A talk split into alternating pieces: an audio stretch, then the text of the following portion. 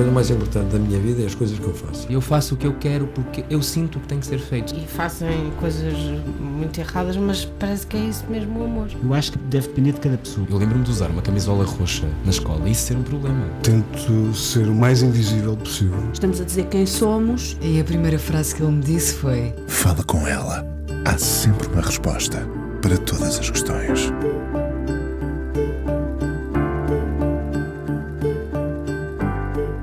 Fala com ela provoca hoje este encontro imediato, na verdade, com alguém que o tempo me fez conhecer há muitos anos. Era outro o país, mundo.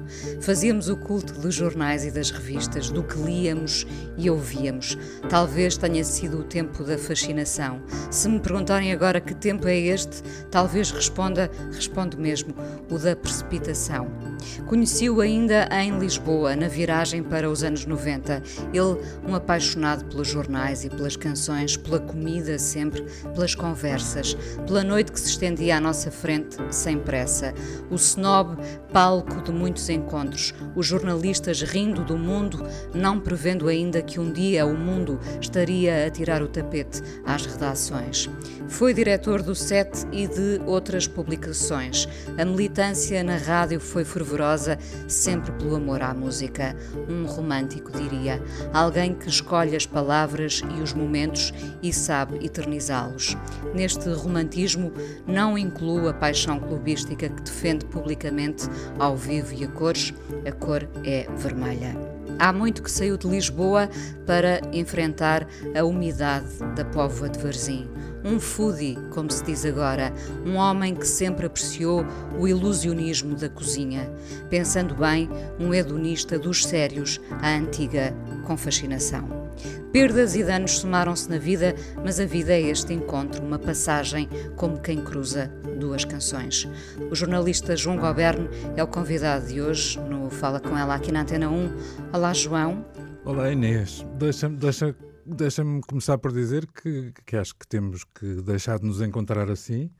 Isto começa a ser um bocadinho suspeito, mas hum, das coisas todas que tu me chamaste, eu retive essa coisa do hedonista. Parece uma coisa de, de, partido político, mas não é, não é. Tem mesmo a ver com, com tentar aproveitar os, os prazeres da vida. E devo dizer-te que, que, tendo em conta o meu, o meu estado mais recente, nos últimos quase quatro anos, a comida passou a ter não menor apreciação, mas uma muito menor quantidade. Isso. Eu sei, vamos falar disso também, porque me interessa, se permitires, claro. Uh, Permite tudo. Uh, Claro, a comida, a cozinha passou a ter, eu dizia, ilusionismo da cozinha, não é? Porque gosto de pensar nos truques todos que se tiram da manga e da cartola.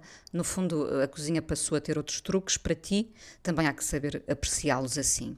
Bom, Uh, não, não começámos este programa com o Old Friends dos Everything But a Girl, mas lá está, ficará para sempre em fundo na minha memória, porque tu és uma pessoa que sabe escolher não só as canções, mas como eu dizia, os momentos, e esses momentos ficam para sempre. Bom, uh, as canções vamos ouvir duas de surpresa, que eu não sei quais são, mais à frente. Uh, para já, queria falar desta saída de Lisboa um dia deixaste Lisboa, quase irónico para o filho de um olicipógrafo. É quase irónico e com algum desgosto paterno, uh, familiar e com uma, com uma extraordinária um, intervenção dos meus amigos, que quando eu anunciei, olha, vou deixar de viver aqui, vivia calmamente num andar com vista para o Tejo, um, não é para me gabar, mas até era no bairro da Lapa, porque é sempre uma coisa simpática. Um, mas quando. Depois alapaste, alapaste na, na pova de Varzim, não foi? Pois, porque, porque a certa altura a, a, a empresa, e, e, neste caso a empresa uh, tem mesmo uma conotação uh, eventualmente menos simpática. A empresa onde eu trabalhava chegou à conclusão que não tinha lugar para me enquadrar. Eu entrei no rol dos descartáveis do jornalismo, se calhar mais cedo do que muitos outros bons, melhores jornalistas do que eu. Um, e como eu já era nessa altura passageiro frequente do Alfa e quando havia dinheiro uh, da TAP uh, para vir namorar à Pova de Varzim, uh, achei que podia tentar. Na altura, foi, na altura foi, foi uma aventura pouco calculada do ponto de vista material, mas podia tentar uh, exercer os meus dotes não culinários, mas os meus dotes profissionais a partir da Pova, relativamente perto do Porto, que, que tem, tem muito mais do que aquilo que às vezes se reconhece aí na capital do reino. Um, e vim-me embora. E, uh, e, e, passei a viver uh, bastante mais feliz, com menos tensão arterial, com mais qualidade de vida. E vou fazer. Tenho que fazer contas, espera aí. Ora, dois, 2005 vou, vou em 16 anos e meio de Povo de Varzim já tive uma oportunidade profissional bastante desafiante para voltar a Lisboa e não voltei. Isso se calhar diz alguma coisa. E, foi e... por ela, como diria o Fausto, não é? Como cantaria o Fausto. Foi por ela então. Foi por amor, foi por amor, sobretudo. Foi, foi. Ficaste, foi, ficaste foi, na Póvoa. Foi, não, isso, ficar na Póvoa, sim, foi por amor primeiro à pessoa com quem vivo e depois por amor à própria Póvoa, porque é daquelas cidades de que, de que se aprende muito rapidamente a gostar. Um, eu costumo, costumo insistir nesta ideia que é eu vivi há alguns anos nesse, nesse andar simpático na Lapa. Era um prédio com seis, um, dois, três, quatro, cinco, seis, sete, uh, sete casas e mais a casa da porteira. E ao fim desses anos eu sabia o nome da porteira, porque os outros vizinhos nem bom dia, nem boa tarde, nem sequer quando andávamos juntos no elevador. Uh, e na Pova eu sei o nome da pessoa que me serve o café e de quem estive separado durante os tempos mais agrestes de confinamento, sei o nome da pessoa que me corta o cabelo, sei o nome da pessoa que me vende jornais e isso, parecendo que não, um, ajuda, ajuda-nos um bocadinho a reconciliar com a própria vida. Porque uh, eu ainda por cima, como gosto de conversar e gosto de ouvir pessoas, acho que descobri na Póvoa um, um, um, microclima, sem ofensa para a Póvoa, muito, muito simpático para os meus desejos. Oh João, a forma como dedicamos tempo às coisas, aos livros, aos jornais, à música, à cozinha, mais uma vez, uh, esse tempo, essa dedicação faz de nós românticos? Também é isso o romantismo? Dar tempo Dar tempo é fundamental. Um, e, e, e, às vezes ainda me custa, por exemplo, quando tenho que ler um, livros ou, ou, ou pesquisar uh, material escrito uh, por atacado, porque, porque, enfim, o prazer de ler é outra coisa. O prazer de ler é, é mesmo aquela ideia do. Uh, do escolher quase aleatoriamente. Uh, eu, por exemplo, ando, a tentar recuperar o tempo perdido noutras atividades menos, menos compensadoras do ponto de vista intelectual e espiritual uh, ao longo da vida, mas ando a tentar recuperar os clássicos. Agora, tempo é fundamental e, e essa é uma outra componente de não viver em Lisboa e acredito eu, nunca, nunca, me aconteceu, de não viver no Porto. É que, é que ganhas tempo. Um, o facto de eu trabalhar muitas vezes em casa, de não ter uma redação, de não ter um poiso, uh, havendo aspectos que me fazem imensa falta, uh, permitem-me ser eu o único gestor do meu próprio tempo. Ou seja, se eu quiser estar a ler até às 5 da manhã, posso estar. Se quiser estar a escrever durante a noite ou a partir das 6 e meia da manhã, como aconteceu durante alguns anos, quando fazia, quando fazia o pano para mangas aqui na Antena 1, Uh, posso fazê-lo sem grande prejuízo, uh, embora eventualmente lá em casa se refile um bocadinho, mas pronto, mas isso é, isso é mitigado depois uh, em função daquilo que eu vou fazendo. Tu és filho único? Ah, pois. pois. terá sido isso também a fazer-te dedicar mais tempo às coisas em teu redor? Comecei a imaginar-te tu, miúdo, curioso, sozinho, sozinho, não sei se com uma grande família, mas com, lá está, com esse tempo para observar. Porque não. é da observação que depois nasce essa dedicação, não é? A forma como observamos. Pois não, não tenho sobre isso a menor dúvida. Acho que o facto de ser filho único influenciou. Eu faço parte daquele núcleo Suponho que hoje já não, já não acontecerá tanto, tendo em, tendo em conta uh, as tecnologias disponíveis, mas eu faço parte daquele núcleo que ainda tinha amigos imaginários e tinham um nome, e tinham um perfil, e tinham identidade, uh, e tinham anseios diferentes dos meus.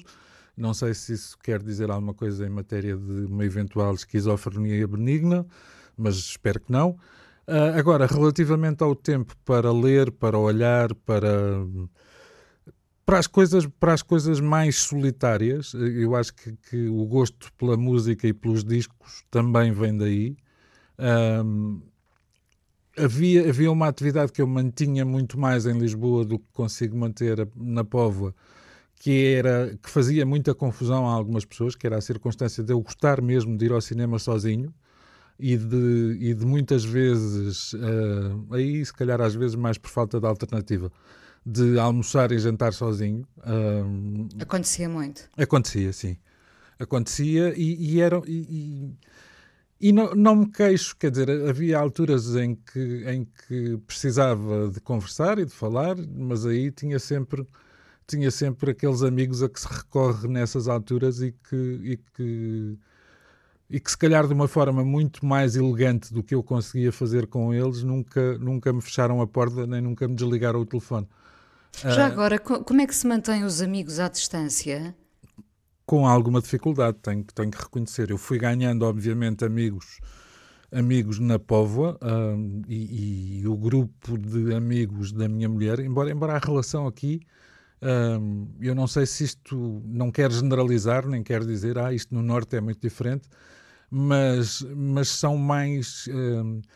Digamos que os encontros uh, são mais escassos, nem por isso menos intensos, mas mais escassos do que, do que eu mantinha em Lisboa, onde bem, também, também terá, terá aí algum peso a circunstância de eu ter vivido os meus anos mais soltos e mais boêmios, se quiseres, em Lisboa, e portanto andava, uh, gosto eu de dizer, de tertúlia em tertúlia, às vezes bem tertúlia tinha pouco, um, mas, mas isto, isto para chegar aonde? Um, aos amigos, eh, os, agora os, perguntando, e perguntando se uh, aos 50 fazemos novos amigos, fazemos sempre amigos. Fazemos, sobretudo, quando, quando a distância dos, dos amigos mais antigos, dos amigos. E, e, aqui, aqui eu não consigo distinguir muito bem. Há aquela coisa dos amigos de sempre e os amigos profissionais e os amigos que se vão adquirindo. Tu um, gostas de misturar tudo? Eu gosto de misturar tudo. Um, sei muito bem que, que, que, há grupos que, que não se cruzam naturalmente, uh, mas uh, uh, a escassez de contacto e às vezes a dificuldade de contactos, e então nos últimos dois anos isso tem sido ainda mais doloroso com os amigos ancestrais, cria espaço para novos amigos, porque esta coisa de sozinho, livros, discos, filmes, seja lá o que for, uh, também precisa de ser compensada com, com a voz humana e com. Às vezes nem é só com a voz, às vezes é aquela coisa, nem que seja estar a beber um café com uma pessoa e esse café dura uma hora e se calhar nós conversamos 10 minutos, mas há sempre o mar da póvoa para ver e há sempre alguém que passa e há sempre umas notas para tirar, porque eu sou muito de tirar notas, ando sempre com um caderninho. Um, e, e portanto não não, não, não, não acho que acho que a, a, idade para fazer amigos não, não prescreve, não, não, não caduca. Uh... Já agora tens saudades de partilhar uh, discos e livros com o Pedro Rolo Duarte? Pois, esse é, esse é, esse é dos momentos que, que mais falta me faz, porque nós vivíamos uma. Sobretudo em matéria de discos, em, em matéria de livros, não tanto Uh, aí a partilha era mais, mais, eu não quero dizer sincera, mas quero dizer, uh, era mais absoluta. Uh, em matéria de música, nós vivíamos, como de resto era público, uma saudável provocação, porque eu mesmo que estivesse a gostar muito dizia mal da música que ele escolhia e ele dizia mal da música que eu escolhia, e é, continua, continua a ser muito complicado eu fiz questão de não apagar o, o, o, registro do número de telemóvel do Pedro uh, no meu telemóvel e continua a ser muito complicado pensar uh, que não lhe posso ligar. Uh, e que não posso dizer-lhe uh, que é fundamental que ele leia não sei o quê, ou não o posso insultar por, por causa das derivas, das derivas políticas dele e ele, e ele das minhas, evidentemente. Um, é, é, é, provavelmente, e isto, isto para quem para quem já não tem mãe e para quem não tem avós e, felizmente tenho meu pai, tenho uma pessoa casada com meu pai de quem gosto muito e tenho tenho família e tenho muito bons amigos, mas é provavelmente até pelo, pelo momento em que aconteceu, pelas circunstâncias que aconteceu, é provavelmente a pessoa de quem eu sinto mais falta. Eu quase, quase que, que não, não, não, não me atrevo a dizer que não é diariamente, porque, porque há sempre qualquer coisa que me remete para o Pedro. Não sei, não sei exatamente se há alguma, algum alinhamento cósmico eh, para servir de base a isto, mas, mas é verdade. Foi no set que se conheceram ou antes disso? Foi antes disso. Nós conhecemos porque uh, eu, a certa altura, uh, namorei uma menina que vivia em Lisboa e que vivia na Avenida da Igreja uh, e fomos e fomos os dois uh, como bons namorados. Uh, eu teria 22 anos, salvo erro, sim, 22. Fomos jantar a um restaurante chinês, que na altura ainda existiam, agora são substituídos por japoneses e, e outras coisas. Mas na Avenida da Igreja ainda existe um bom restaurante chinês. Então, se calhar foi esse. Fomos lá jantar e estava o Pedro Rolo Duarte com os pais, com a, com a Maria João e com o António Rolo Duarte. Um, a Maria João Duarte, que é responsável pela minha ida para o SET, foi ela que me foi desencaminhar à capital, já me conhecia e, portanto, houve ali uma sessão de apresentação. Um, depois, uh, ainda, ainda antes da minha chegada ao SET, há um momento épico na minha vida, que é o momento em que eu me safo da tropa. Uh, e safo, safo por razões de saúde na altura, não foi, não foi com nenhuma cunha. Um, há um momento em que eu me safo da tropa e volto imediatamente ao Jornal da Capital, porque o, o, o então chefe de redação, Rodolfo Iriarte, uh, foi, foi de uma amabilidade extrema e guardou-me o lugar durante os três meses em que, em que eu andei na tropa. Era uma espécie de licença sem vencimento. E ne, no dia em que eu regresso, uh, munido do, do, da única uh, do único revestimento capilar que não foi afetado uh, pela minha passagem pela tropa, que era um magnífico bigode, na altura nem barba e cabelo, como, como imaginas, era quase máquina zero. Uh, mas volto, volto ao jornal e no dia em que volto ao jornal há um lançamento de um disco no, no restaurante Abicaense, ali na, na... Sei perfeitamente. Pronto, ainda existe, na, mas na... Na BIC? Sim, sim. Mas na altura tinha, tinha, tinha a dona, dona Amélia, se não, se não me falha a memória, que era uma dinamizadora extraordinária, e eu fui para a Bicaense para comemorar a minha saída da tropa. Devo dizer que bebi, uh, bebi aquilo que não teria bebido em três meses de tropa, uh, e depois uh, eu era. Aquilo que não cabia num cantil, não é? Ora bem, tal e qual. E também, e também não tinha cânfora, portanto não havia aquela coisa das limitações libidinosas a seguir. Mas eu, eu já era bastante mais corpulento que o, que o Pedro, e o Pedro e a, e, a, e a Ana, que era a namorada do Pedro nessa altura, a conseguiram carregar-me desde a Bicaense até à estação do Castro Dré, vá lá saber sem que circunstâncias, e acho que a partir daí... Foi uma grande prova de amizade. É, com base no álcool ficou uma amizade para a vida, isso, isso não tenho a menor dúvida. E depois, e depois ah, reencontramos no set a partir de a partir de outubro de 83, precisamente. Bom, eh, já voltaremos a falar eh, do set que deixou tão boas memórias, penso eu. Primeiro vamos à tua canção escolhida, uma das duas. O que é que vamos ouvir, João? Estou muito curiosa. Olha, a, a primeira escolha é uma escolha hum, que, que, ajuda a explicar que às vezes uma canção pode ser hum, a base para, para um programa de rádio. Foi com base nesta canção que, que eu tive a ideia de, de fazer um programa que mantenho há sete anos, sete anos e qualquer coisa, na Antena 1, chamado Bairro Latino. É uma canção de um grupo francês, um grupo que depois caiu em desgraça, porque o senhor cantor, inspirador, líder, decidiu um, ter uma zanga doméstica com a sua namorada e deu-lhe uma deu-lhe assim uma, um piparote que não deve ser tão não deve ter sido tão suave como isso. A senhora caiu e morreu. E ele foi uh, sumariamente preso uh, e acusado por e acusado de homicídio por negligência. Ele chama-se Bertrand Cantat, o grupo chama-se Noir Désir. Uh, e esta canção é de 2001, o que significa que eu soube esperar o tempo necessário para que, para que o Rui Pego, na altura, uh, aprovasse o projeto do bairro Latino. A canção chama-se Le Vent no Portera e começa exatamente assim: uh, Je n'ai pas peur de la route, ou seja, não tenho medo da estrada, e eu acho que é um belíssimo lema de vida.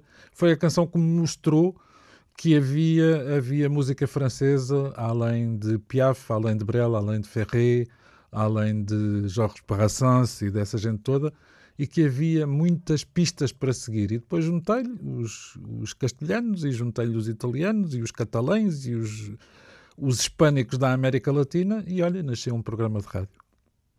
Muito bem, vamos então ouvir no Ardésir.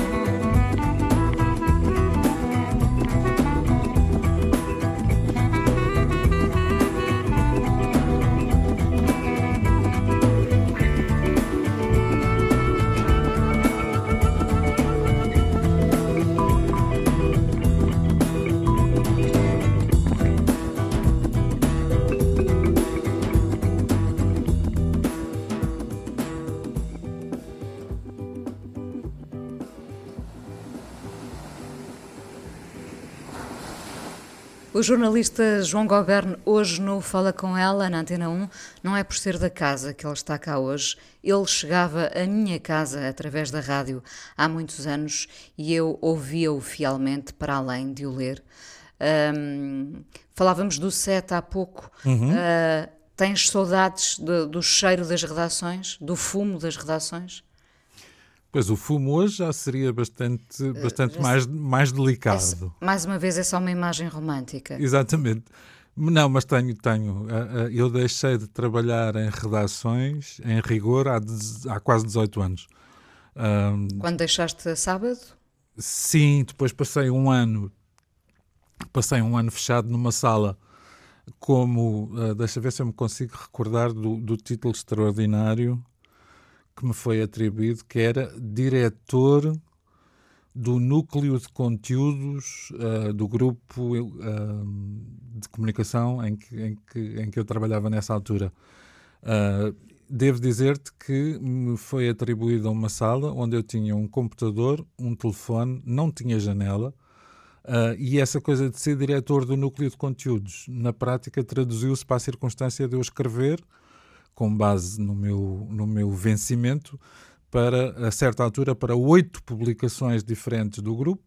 Uh, e quanto a ser diretor, uh, o curioso é que nunca entrou mais ninguém no, no, núcleo de conteúdos. Portanto, eu era o próprio núcleo, o que é sempre uma coisa bonita, porque se tu pensares que eu na altura ocupava bastante mais espaço do que hoje, uh, ainda bem que se calhar não entrou mais ninguém para aquele núcleo, porque assim eu tinha, tinha, tinha largueza podia, podia esprear-me à vontade e podia estar ali uh, a escrever, ora para a revista Máxima, ora para a revista Vogue, ora para o Record, ora para a Sábado, ora para uh, uma revista de viagens que, que eu peço desculpa, mas não me lembro do nome.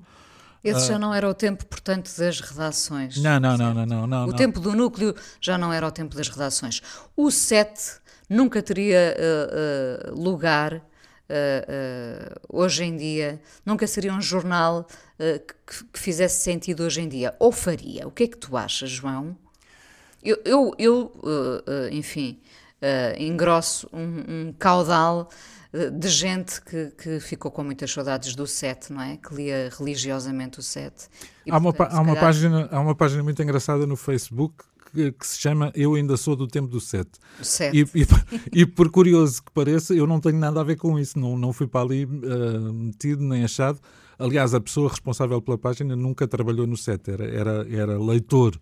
E, o, e os leitores, uh, enfim, isto não é demagogia, os leitores eram mesmo o mais importante que aquele jornal teve. É muito... Tu também tens saudades do set? Eu tenho saudades de, de, de, para já tenho saudades, tenho saudades de ter 23 ou anos. Ou daquele tempo. Pois, pois. pois claro. Não, do próprio set também tenho e é, e é curioso estarmos agora a falar disso, porque estamos em 2022.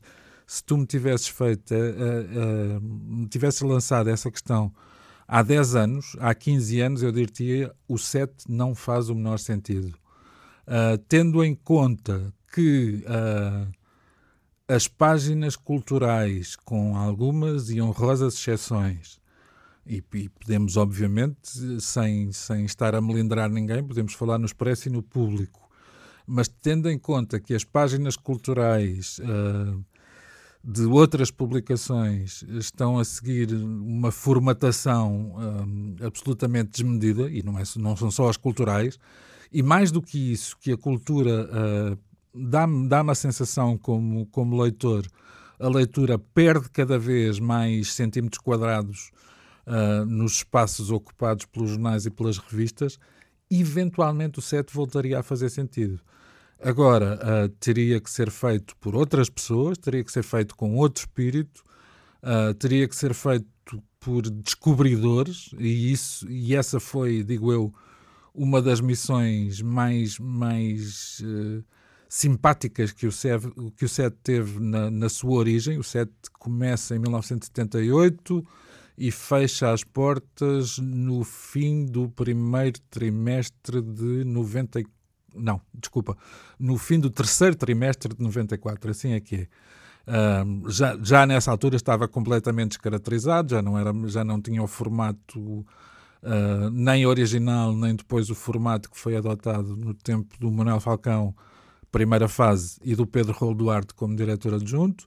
Já era um formato de revista, já era uma folheca um, que, que, eu acho que não. Já não chegava a sete. Não, não, não, não, não, não, não, não, Acho que já não trazia nada de novo e, portanto, seguiu o seu fim natural e o seu desmembramento um, mais ou menos inevitável. Agora, o set teve, teve, teve, teve um papel absolutamente extraordinário, sobretudo porque não era nem um jornal de música, nem um jornal de cinema, nem um jornal de televisão, nem um jornal de teatro, de dança, fosse do que fosse, era um jornal dessas coisas todas e do mais que houvesse. Uh, falava de desporto, uh, falava, a partir de certa altura, falava de moda. Uh, ou seja, falava de pessoas, não é? É isso que guardamos fundamentalmente, todos. fundamentalmente. Uh, e, e, e aquilo, aquilo que me assusta pensar é que, é que às vezes esse, esse eventual saudosismo da parte de, de quem era leitor do set terá a ver com isso. É que, por estranho que pareça, e tendo, tendo a comunicação social evoluído uh, do ponto de vista tecnológico de uma maneira que era impensável, um, a verdade é esta: uh, uh, fala-se menos de pessoas e, e, e, por arrasto das suas circunstâncias do que se falava nessa altura. Porque se fala muito de números. Fala-se muito de números. Trocamos, fala... trocamos as pessoas por algarismos, não é? Sim, e fala-se muito, fala-se muito de tendências, mas naquilo que há de pior nas tendências. E, e eu não sei, não, não, não sei como, é que, como é que resultaria um estudo feito por mim de, do, do, que eram os jornais e as revistas nessa altura, porque, enfim, isto, a, a memória também, também se vai. Uh, se vai apagando ou pelo menos se vai diminuindo com o tempo. Agora, a verdade é que uh, me dá a sensação que, que hoje uh, boa parte da comunicação social, uh, uma esmagadora maioria da comunicação social é feita com uma agenda por trás e das duas uma, ou tu tens os meios para descodificar aquilo que está, que está não patente, mas latente, ou então estás a comer gato por lebre. Um, e isso, isso é uma coisa assustadora, porque acho que esse não é o espírito do jornalismo. E isto é, obviamente, uh, extensivo ao que se passa nas televisões, ou em boa parte das televisões. Este é outro tipo de jornalismo. Quem, quem terás entrevistado um dia que te levou a pensar que, que era quase um sonho? É muito, é muito estranho. Hum, as, as pessoas que eu mais gostei de entrevistar, do ponto de vista da, da do meu próprio ego hum, reconfortado, foram sempre pessoas da área da cultura. A pessoa que me fez perceber que se calhar hum, eu tinha uh, algum, como é que eu ia dizer, algum poder no sentido de, de poder, eu podia ter conduzido aquela entrevista de uma maneira completamente diferente, de uma maneira, lá está, um, eventualmente mais comprometida, e eu acho que o compromisso nem sempre é mau em matéria de jornalismo, mas uma pessoa que me fez pensar muito sobre o jornalismo e sobre o meu próprio papel no dito foi uma entrevista. Isto, isto é muito estranho, nunca tinha pensado nisto assim tão a sério. Um, foi um, um homem chamado Richard Branson que na altura veio, veio a Lisboa porque inaugurou uma loja da Virgin ali Virgin, nos, nos restauradores. Sim, sim. Uh, e calhou-me a mim, que nunca percebi nada de finanças nem de economia, calhou-me a mim, na altura, na revista Visão, ir entrevistar o Branson. Um, é evidente que eu hoje olho para o Richard Branson e não só estamos ambos bastante mais velhos, uh, ele bastante mais do que eu, graças a Deus, um, e como ele anda a fazer aqueles disparates das, das viagens ao espaço para Sim. ver se, se consegue rentabilizar lá uma parte das suas empresas, mas era, era um tipo com uma, com uma velocidade de, de espírito e com uma diversidade de ideias que me deixou ali um bocado a vacilar. Eu que tinha, tinha ainda aquela, aquela costela, não era propriamente de anticapitalista, mas era de muito desconfiado do, dos homens das grandes corporações e fiquei a gostar do Richard Branson. Uh, é estranho eu dizer-te isto. Depois, uh, depois eu acho que tive algumas, algumas entrevistas uh, singulares. Por exemplo, uma coisa que, que por comodidade eu chamei a entrevista, mas que nunca não foi tudo menos isso. Foi uma conversa que durava em, durava em cada segmento para aí 20 minutos e depois eu tinha que ouvir uma hora e meia de afinação de viola e toque de viola, foi com o João Gilberto. Não imaginei, quando, ouvi, quando, quando disseste afinação de viola, Exatamente. pensei imediatamente, sim. Ele sim. passava tanto tempo a afinar a viola como a tocar propriamente dita, mas eu tive direito, eu sei que isto causa alguma inveja a algumas pessoas, tive direito a, tive direito a, a um recital privado num quarto, numa suíte, melhor dizendo, do hotel que então se chamava Penta, onde fui chamado porque ele ficou muito, muito incomodado com a circunstância de eu ter ido para o Rio de Janeiro para o entrevistar ele nunca me ter recebido. E eu, para vingança, ofereci-lhe um vinho do Porto quando ele chegou a Lisboa. Uh, vinho do Porto que, que tinha a data, tinha o ano do nascimento dele e depois acompanhei várias vezes, embora sem, sem nunca conseguir que, que aquilo se traduzisse numa entrevista, mas andei de carro com ele por Lisboa, viu ter um ataque de choro descomunal no dia do primeiro concerto que acabou mal e em que ele foi pateado, etc, etc. Uh, e por alguma razão o senhor decidiu compensar-me e lá me chamou ao Hotel Penta e lá fui eu. E pronto, e isso depois já houve, já houve pessoas, mas aí na rádio, uh, também absolutamente fascinantes. Eu não me consigo esquecer de uma entrevista um, que o Pedro Raul e eu fizemos com, com o professor Daniel Serrão uh, e que foi o único, a única entrevista, o único programa repetido uh, do Hotel Babilónia no, na altura em que o professor Daniel Serrão morreu. Um, e lá está, é gente, com, é gente com muito mundo, com muito horizonte, com muita não sei se estou a ser injusto com alguém ou se me estou a esquecer de alguém. Uh... Mas, mas os que nos vêm à cabeça de imediato contam. Sim. E, portanto, uh, já deste aqui três, três bons exemplos, penso eu. É engraçado que há pouco, quando, quando descrevias o, o ainda de volta ao set, quando descrevias o set, uh, dizias era um jornal, não falava só de música, falava de desporto, falava, falava de tudo, não é?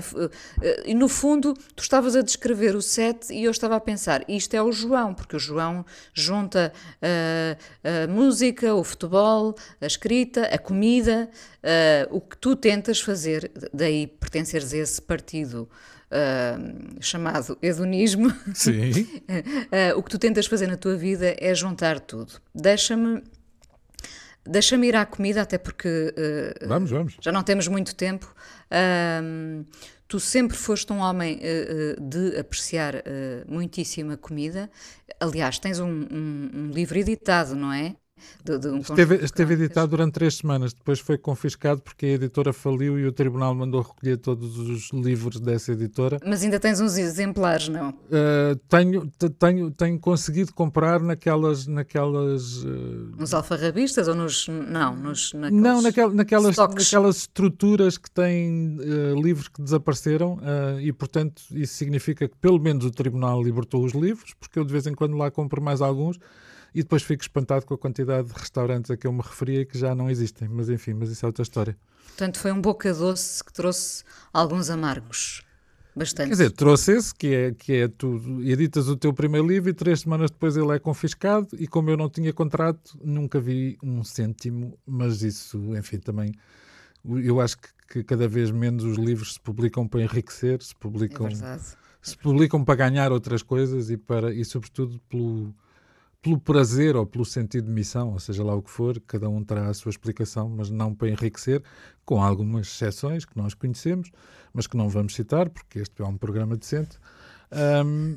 Então deixa-me agarrar nessa palavra prazer. Sim. Exageravas no prazer uh, uh, uh, em relação à comida? Sabes que os, as criancinhas, os bebés, quando, quando nascem e começam a crescer, têm, segundo eu li, um, uma fase que é a fase sincrética, que é a fase em que não distinguem muito a distância, não distinguem muito os sons, não distinguem, e depois começam, começam a aprimorar as respectivas qualidades humanas. Um, no meu caso, e em relação à comida, a fase sincrética durou muitos anos, porque uh, era, mais, era vagamente. Não era comer aquilo que aparecesse, porque, porque eu tinha, tinha obviamente preferências, mas era absolutamente fundamental a quantidade. Depois, a partir de certa altura, comecei a ser mais seletivo, eventualmente uh, uma certa subida do meu poder de compra também me permitiu isso. Uh, já, não, já não passava por aquela coisa de, de candidato a estagiário no jornalismo em que o ordenado não me chegava para almoçar um, e era o meu pai que subsidiava as refeições e normalmente elas compunham-se de um prego ou dois, vamos lá. Um, mas mas houve, houve um refinamento. E esse, esse refinamento eu acho que ainda se mantém, uh, embora eu agora coma, segundo as contas de uma pessoa muito próxima, eu coma mais ou menos um sexto daquilo que comia até há quatro anos. Um, agora, o paladar isso está lá. Deixa-te, isso deixa-te mais triste? Não. Para ser, para ser absolutamente sincero, uh, houve alguns momentos em que me chateou profundamente. Por exemplo, uh, tu que passaste uma parte da tua infância e adolescência em Vila do Conde, saberás que uh, as Caxinas são um, um, paraíso para quem gosta de peixe. E ir comer uma caldeirada feita nas Caxinas com, com, enfim, com a minha mulher e com mais um casal e ver toda a gente a repetir e eu a saber que não posso comer o segundo prato, chateia-me, chateia-me um bocadinho. Mas por outro lado, a verdade é que o primeiro prato me soube tão bem que, que eu também não hesito. Podes ficar por ali, não é? Com certeza. Com certeza Às vezes sim. é como saber sair da festa antes da festa acabar. Ora bem. É muito importante, e, é muito importante nós aprendermos isso por acaso. E depois há o meu caso, como, como, como, uh, como a televisão passou a ser, uh, não até certa altura, mas, mas passou a ser nos últimos anos, se calhar largos, uh, um, um acessório não tão frequentado como isso, porque eu prefiro ler, prefiro ver um filme, prefiro, prefiro muita coisa à televisão, mas ainda assim há uma compensação. Uh, como a maioria das programações às vezes é chata que tomba, ou é nociva, inclusivamente, uh, eu de vez em quando dou por mim maravilhado a olhar para os canais de culinária, que é uma coisa estranhíssima, sabendo que na maioria das, de, dos casos nunca vou comer aquilo, mas, mas não sei, sabe-me bem estar ali a olhar e a ver. Eu a rapaziada a fazer. Bem, sim, sonharam um bocadinho, não é? Olha. Nós vemos nas bandas desenhadas os, os, os, desenhos animados com aqueles, com aqueles balõezinhos com pratos fumegantes, não é? Sim. Uh, eu, eu, penso que ainda, ainda sou essa hoje. Pois, Muitos balõezinhos desses com pratos fumegantes. Sabes que para mim o, o salivar uh, começou ainda antes da banda desenhada começou, por estranho que isso possa parecer, com os livros da Annie de Blyton. Um, eu, Sim, eu, quando... as sanduíches que os cinco faziam, meu os Deus. Os sanduíches, os scones, o chá com leite, os sumos, o não sei o quê, era tudo maravilhoso. E eu, como na altura, ainda por cima, um, estava com uma hepatite e só podia comer caldos de farinha e peixe cozido com molho branco, uh, imagina o que eu delirava com os, com os, os piqueniques dos cinco. Eu, eu sei porque eu também tive hepatite e também sonhava com, com os piqueniques Ora. dos cinco. João, eh, vamos continuar a conversar mais um bocadinho depois no podcast. Tenho que finalizar perguntando o que é um dia bom para ti. Depois de termos falado de comida. Um, um, dia bom para mim, neste momento, é um dia em que, em que não haja demasiada chuva, não haja demasiado vento, e eu sei que isto é horrível porque Portugal está outra vez à beira de uma situação de seca complicada. Um dia, mesmo com frio, mas um dia de sol na Póvoa, ou então um dia passado em Friamunde uh, com gatos, com. Uh, não sei, com quinta, com a possibilidade de ir apanhar limões e ir buscar lenha. Um, e depois há, há, obviamente, dias absolutamente marcantes. Para mim, continuam a ser dias em que eu tenho programas de rádio para fazer e para gravar e que me permitem conversar. Um, ou então dias em que eu me dedico a terceiros, sejam eles familiares, uh, sejam eles uh, perfeitos desconhecidos, Uh, esta coisa de, de, viver naquilo que parece uma, uma bolha, uma redoma, ou seja lá o que for, não pode ser o único desígnio do ser humano. E, e eu gosto, gosto, se calhar devia fazê-lo mais, uh, mas gosto de dedicar parte do meu tempo não só a pensar nos outros, mas também a agir em prol ou em função dos outros. O que é que vamos ouvir? Olha, depois de uma aturada reflexão, que não foi tão reflexão como isso, uh, esta se calhar é a canção da minha vida. Um, e, e não, é, não é muito costume para mim. Uh, eu aprendi uma coisa com o Miguel Esteves Cardoso há uns anos, que é uh, esta é a melhor canção do mundo esta semana.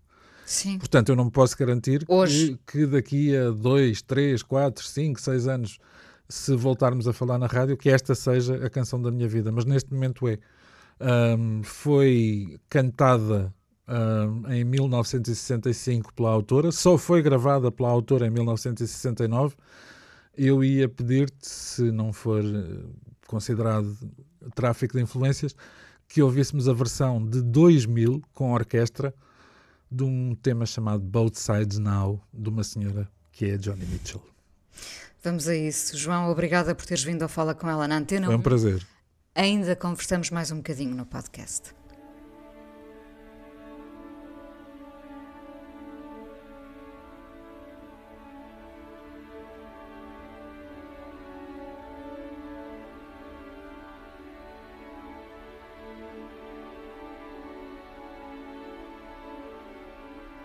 Rose and flows of angel hair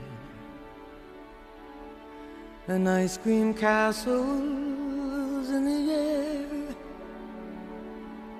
and feather canyons everywhere. Looked at clouds that way. But now they only block the sun. They rain and they snow on everyone. So many things I would have done. But clouds got in my way. I've looked at clouds from both sides now, from up and down, and still somehow it's cloud illusions I recall. I really don't know clouds.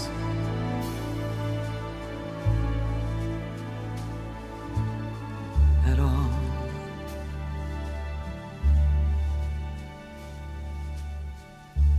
Moons and Junes and Ferris wheels. The dizzy dancing way that you feel as every fairy tale comes real. I've looked at love that way. But now it's just another show. And you leave them laughing when you. And if you can, don't let them know. Don't give yourself away. I've looked at love from both sides now, from give and take, and still somehow it's love's illusions that I recall. I really don't know love.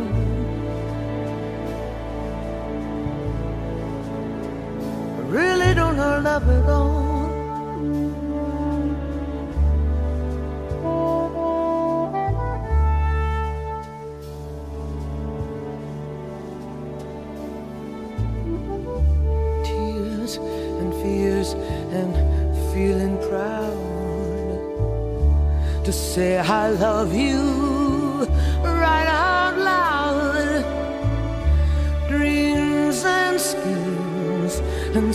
Crowds. I've looked at life that way. Oh, but now, old friends, they're acting strange. And they shake their heads and they tell me that I've changed. Well, something's lost but something's gained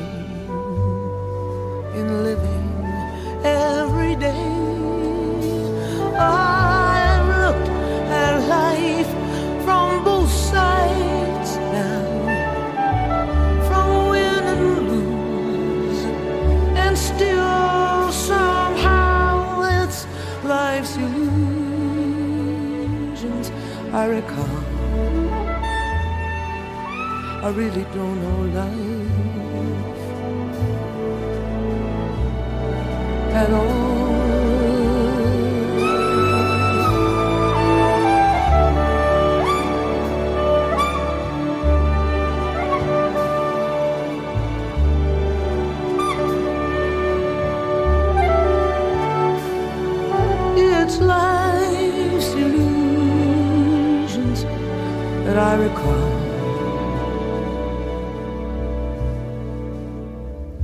I really don't know life. I really don't know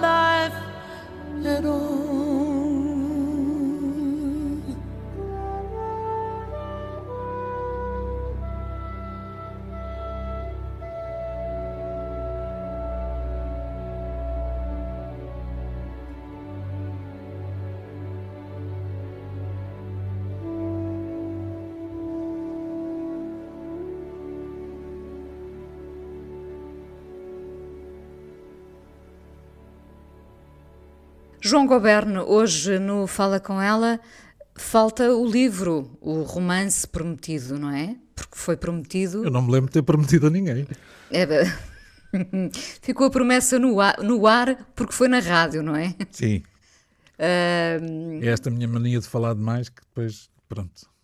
é, é a falta de disciplina que te leva a não ter escrito ainda um, um livro, um romance. Também é a falta de disciplina, isso, isso claramente sim.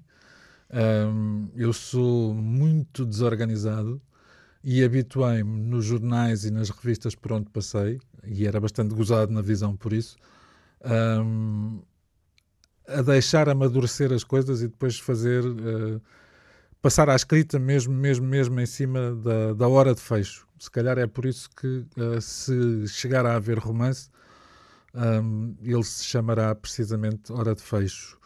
Agora, um, não é só falta de disciplina, é.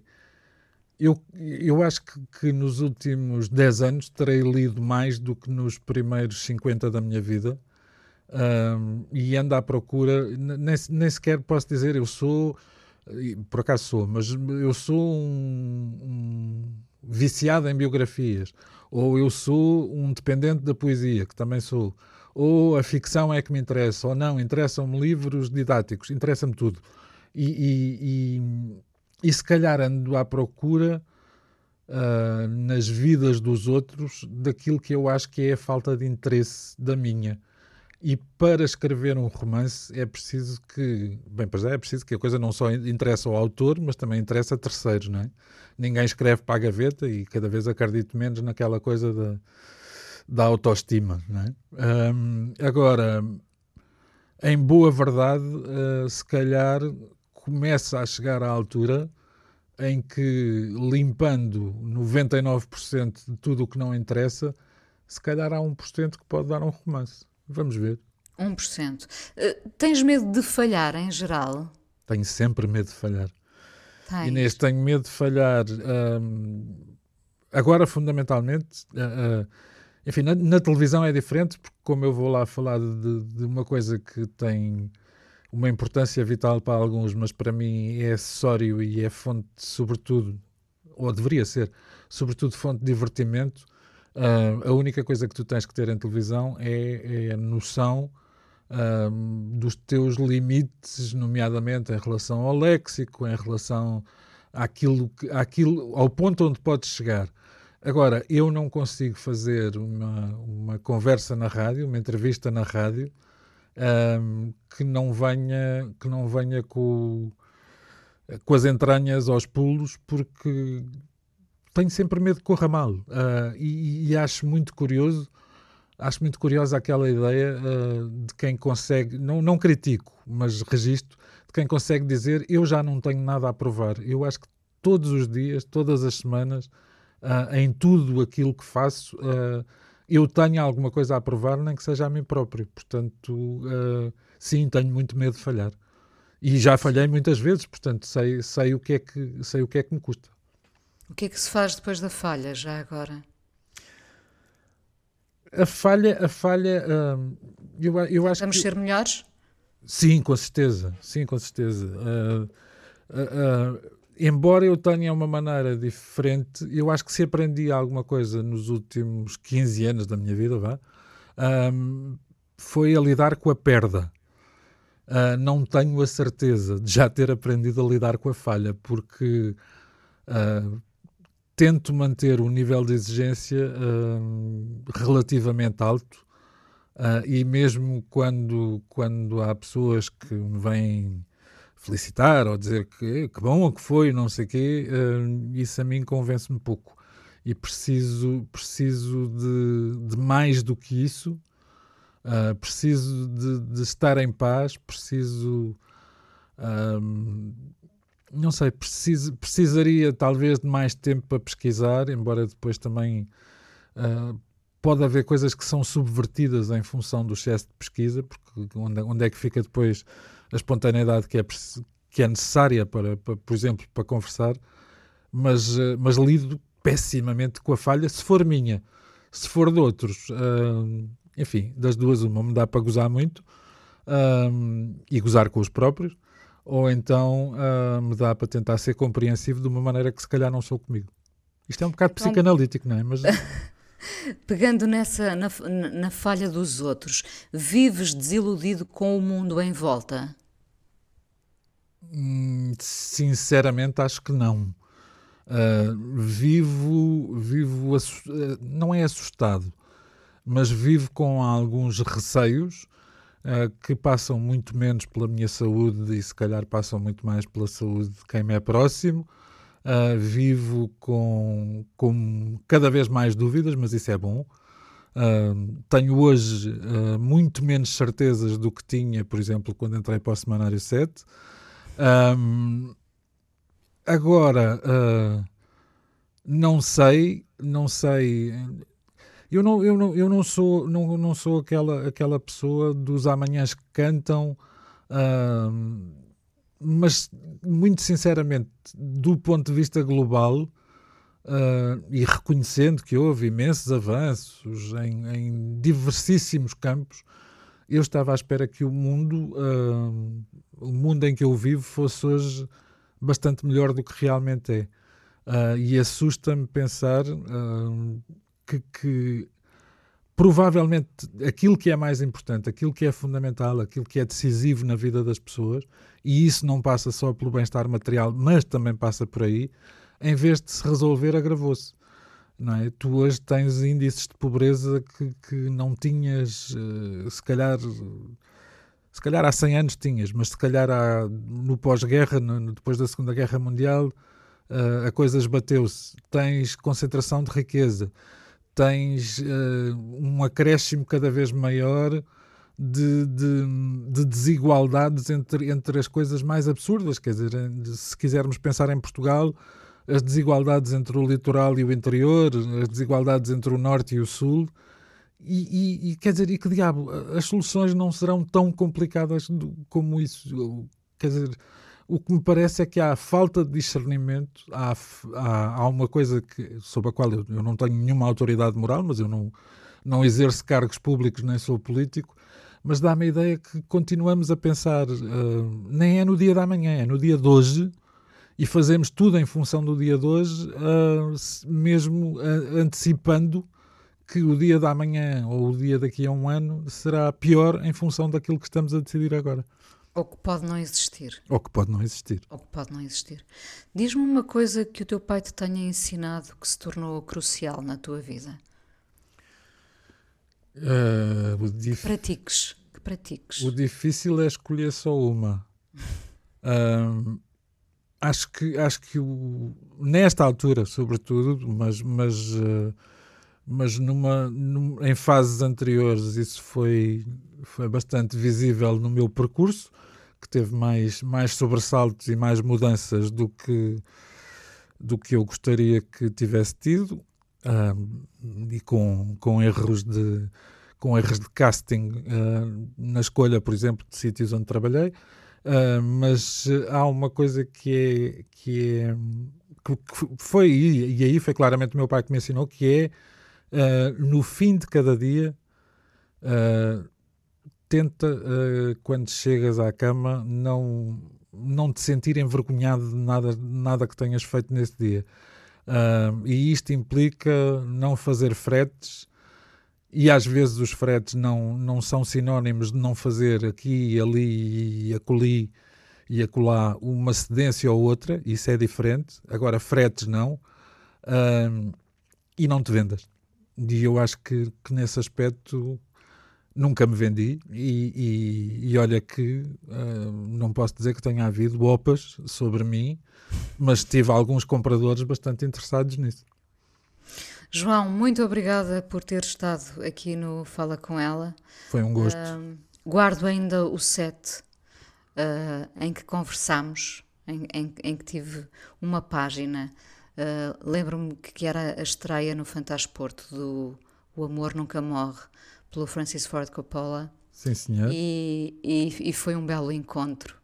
E já foi em 91, imagina, há quanto tempo. Na verdade, old friends, apesar de nunca estarmos uh, juntos, mas uh, guardamos, acho eu, boas memórias. Tal, tal, como eu, tal como eu te disse na rádio, nós temos que deixar de nos encontrar assim, e um dia destes. Uh, eu julgo que quando estivemos numa casa de chá uh, perto do, do Carlos Alberto, do, do Cineteatro, onde Sim. vimos exatamente o Love Never Dies, uh, ou seja, o Drácula, do, do Coppola. Uh, julgo que bebemos chá e não me lembro se comemos scones, mas se não comemos, comemos qualquer coisa próxima com isso. Eu continuo a gostar de chá e de scones, portanto. É, eu, eu ia dizer que se calhar agora seria um bom vinho tinto, mas. Uh, Why not? Não sei. Por que não? Porque Ora bem. Why not? Why not? uh, João, um abraço enorme. Muito obrigado, Inês. Sim, obrigada coisa mais importante da minha vida é as coisas que eu faço. Eu faço o que eu quero porque eu sinto que tem que ser feito. E fazem coisas muito erradas, mas parece que é isso mesmo o amor. Eu acho que deve depender de cada pessoa. Eu lembro-me de usar uma camisola roxa na escola e isso ser um problema. Tento ser o mais invisível possível. Estamos a dizer quem somos. E a primeira frase que ele me disse foi: Fala com ela. Há sempre uma resposta para todas as questões.